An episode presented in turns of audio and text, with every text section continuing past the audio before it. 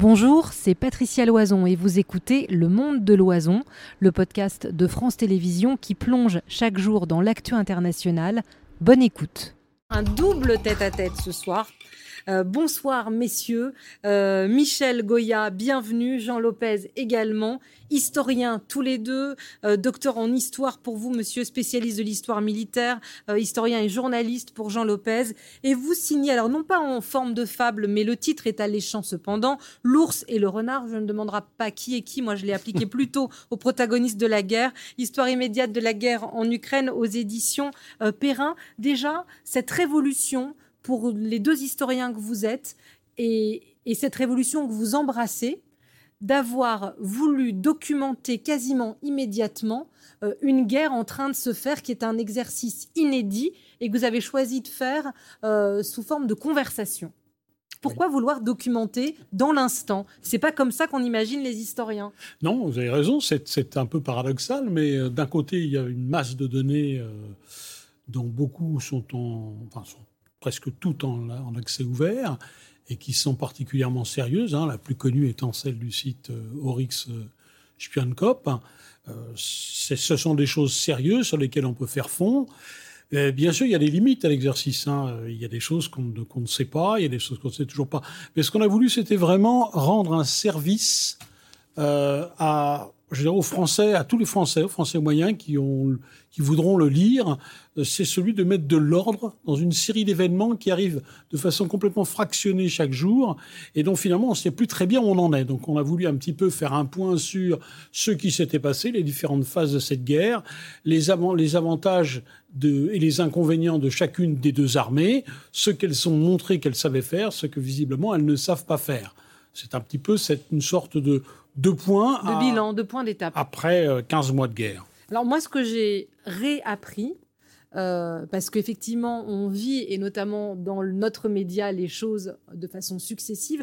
Vous nous rappelez, je me tourne vers vous, Michel Goya, et on comprend en vous lisant que finalement, le premier moment de cette guerre en Ukraine, même si on l'a beaucoup dit, c'est 2014, euh, puis 2015-2016, avec d'abord la Crimée, puis le Donbass, et on voit comme une répétition de ce qui se passe aujourd'hui, mais avec une armée ukrainienne beaucoup moins organisée, beaucoup moins forte et beaucoup, beaucoup plus disproportionnée par rapport à la force russe. Oui, effectivement, euh, cette première guerre, en réalité, 2014-2015, c'est un choc euh, pour, l'Ukraine. Là, on rentre véritablement dans le conflit qui, va qui ne va pas s'arrêter. Euh, à partir de 2015, hein, qui va se geler d'une certaine façon et qui réapparaît en 2022.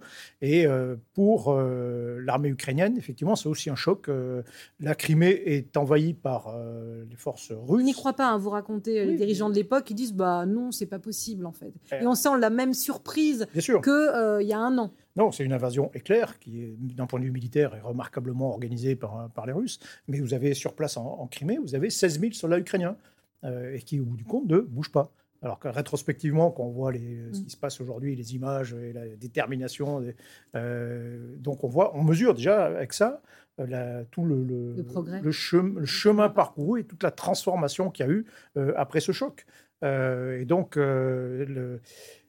l'Ukraine a été vaincue dans cette première phase, euh, dans le Donbass, a été vaincu par des troupes russes euh, régulières hein, qui sont intervenues au moins à deux reprises dans, dans le Donbass, ce qui a donné d'ailleurs un peu l'impression sur une sorte d'image arrêtée en disant bon voilà les, forces russes sont, sont, supérieures à tout mmh. point de vue aux forces ukrainiennes mais ça a provoqué effectivement un électrochoc du côté ukrainien une transformation progressive de, de, cette armée qui s'est adaptée qui a innové qui a conservé quelques lacunes, mais qui a beaucoup travaillé en tout cas et qui a comblé euh, incontestablement son, euh, euh, et on le voit bien encore aujourd'hui, qui a comblé complètement son, son déficit je veux dire, de, puissance par rapport à la Russie. Alors vous plongez, on plonge avec vous dans ce, cette ours et ce renard, histoire immédiate de la guerre en Ukraine.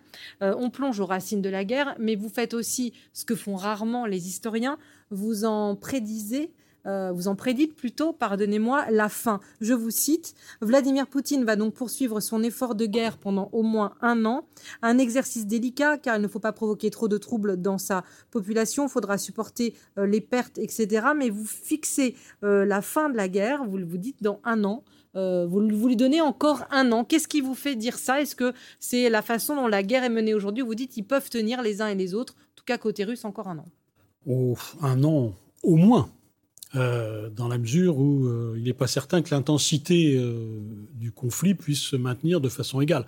En fait, on va assister à des phases plus ou moins violentes qui vont succéder. Là, en ce moment, on est dans une phase, après une remise en route de la contre-offensive ukrainienne, on est dans une phase qui semble un petit peu plus, un peu plus calme, mais ça va redémarrer. Il risque comme ça d'avoir des, des actions en accordéon qui peuvent durer, oui, sur 2024 et même au-delà. C'est tout à fait possible si le conflit recommence selon le, le, précédent du Donbass, c'est-à-dire on, gèle tout, on, réaccumule des forces et on repart un peu plus tard.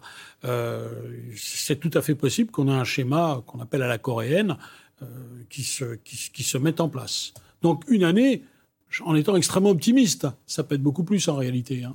Euh, l'ours et le renard, moi j'ai j'ai ce, titre euh, au goût des fables de La Fontaine. Moi, j'ai trouvé que l'ours, évidemment, c'était euh, la Russie, c'était assez facile parce qu'on dit l'ours russe et le renard, les Ukrainiens, parce qu'ils sont malins. Mais au-delà euh, de l'image qui parle, est-ce que c'est vous aussi, les deux spécialistes militaires, qui approuvez, qui adoubez cette image où on a une Russie qui semblait forte dans le Donbass, mais qui semble un peu empêtré dans sa puissance, une puissance elle-même questionnée, et un renard ukrainien qui semblait affaibli un peu aux aguets et qui finalement, par agilité, euh, fait face à l'ours russe. Est-ce que c'est ça aussi que dit votre livre? Oui, aussi, bien sûr, euh, quand vous regardez simplement le, potentiel de ces deux puissances euh, voisines, euh, simplement, euh, voilà, entre la, Russie, sa, puissance euh, économique, même si elle est, il faut la relativiser, sa puissance militaire surtout, c'est quand même une des plus grandes puissances militaires.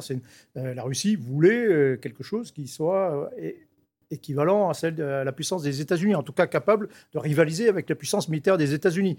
Et forcément, l'Ukraine, avec son budget militaire de 4 milliards d'euros par an, enfin d'équivalent à 4 milliards d'euros, c'est-à-dire euh, quasiment 20 fois moins qu'en en argent réel, hein, en budget réel, 20 fois moins à peu près que, euh, que la Russie. Euh, je dis oui, le, potentiel des forces n'est pas équilibré. et puis en réalité, ben, on s'aperçoit que ce, ben, effectivement cet ours, il n'est pas si costaud que ça. il, comprenait, il, comprenait, beaucoup de faiblesses et que ce, renard, il n'est pas que malin, il était aussi plus fort et déterminé qu'on le pensait euh, au premier abord. Alors vous avez tous les deux, euh, notamment sur votre blog, euh, Monsieur Goya, vous expliquez, quand vous parlez de, cette publication commune de ce livre, que le dialogue vous a aidé aussi à remettre en perspective. Est-ce qu'en écrivant, en dialoguant cet ouvrage, vous avez chacun peut-être euh, vous analysez régulièrement la guerre euh, sur euh, différentes antennes, différents supports? Est-ce que de cette conversation vous a permis de comprendre peut-être ou d'éclairer différemment des choses qui ne vous avaient pas sauté aux yeux dans un premier temps? Moi, oui, bien sûr. Il y a nous avons des expertises qui sont différentes dans des domaines différents, mais je pense qu'il y a un avantage considérable, c'est de immédiatement vous émettez euh, quelques lignes, vous écrivez quelques lignes, vous avez immédiatement un regard différent qui n'est pas vous-même. Vous, n'êtes pas tout seul avec vos biais, avec vos préférences plus ou moins conscientes. Il y a un autre individu en face qui peut immédiatement vous dire attention, là j'ai l'impression que l'analyse va trop dans cette direction. Et je le précise, c'est écrit comme ça, hein, c'est vraiment, c'est vraiment fait, c'est vraiment sous forme de, de, de, de dialogue. Euh, sans arrêt avec un, euh, un, sparring partner, qui est, c'est moi le sparring partner. Le champion euh, du, Retex, c'est Michel Goya. Et ça, ça a bien fonctionné comme ça. Ça s'est vraiment mis en place de cette façon et je pense qu'on est arrivé au bout du compte à quelque chose de bien équilibré et surtout qui se veut très didactique. On essaye vraiment de tout est expliqué, les différentes luttes d'armement, il y a des notes particulières mm. pour que le lecteur puisse s'y retrouver, la signification des différents types de, d'unité également est expliqué, ce qu'on n'a pas le temps de faire en général sur un plateau de télévision, par exemple. Eh bien, on a pris le temps quand même de le faire un petit peu avec vous. Merci. Et on était euh, désolé, ça a mordu. Hein, c'est la photo président Macron, si on a un petit peu moins de temps, mais on était très heureux aussi de suivre en direct cette conférence de presse, en tout cas cette intervention euh, italienne et française. Merci Michel Goya, merci, Jean Lopez. L'ours et le renard, histoire immédiate de la guerre en Ukraine, ça repart, je vous le disais, de 2014 à aujourd'hui, et c'est très précieux euh, pour essayer de prendre un peu de recul et de comprendre avec deux experts euh, cette guerre qui est en cours. Merci beaucoup d'avoir été euh, nos invités. Voilà, vous venez d'écouter Le Monde de l'Oison, un podcast de France Télévisions. N'hésitez pas à vous y abonner pour suivre la marche du monde. Vous pouvez aussi nous retrouver en vidéo sur France Info Canal 27 du lundi au vendredi à 17h50 et sur France.tv.